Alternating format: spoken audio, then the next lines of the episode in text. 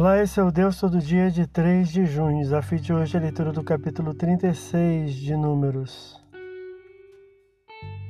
Encerrando o livro, neste último e curto capítulo, são dadas leis referentes às heranças das tribos de Israel dadas aos descendentes.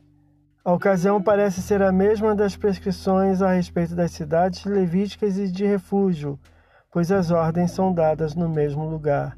Versículo 13. Novamente, o assunto é a transmissão de patrimônio das filhas de Zolofeade ou Seloferhad, segundo a versão Teb, versículo 2, ou Salfahad, segundo a Bíblia de Jerusalém, cuja questão de herança foi trazida ao Senhor através de Moisés, Números capítulo 27, versículos 1 a 11. E do Senhor veio a resposta, satisfazendo a todos.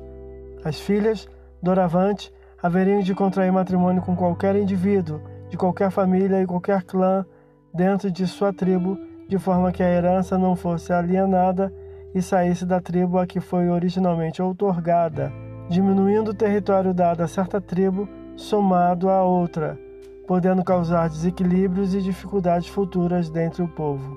Assim fizeram as filhas de Zolofeade, voluntária, humilde e obedientemente após o prescrito, versículos 10 a 12. Desta forma, as mulheres descendentes alcançam direito de herança em meio ao povo. Esse é o Deus todo dia. Boa leitura que você possa ouvir Deus falar através da sua palavra. Agora segue a mensagem de pensamento do dia do pastor Heber Jamil. Até a próxima.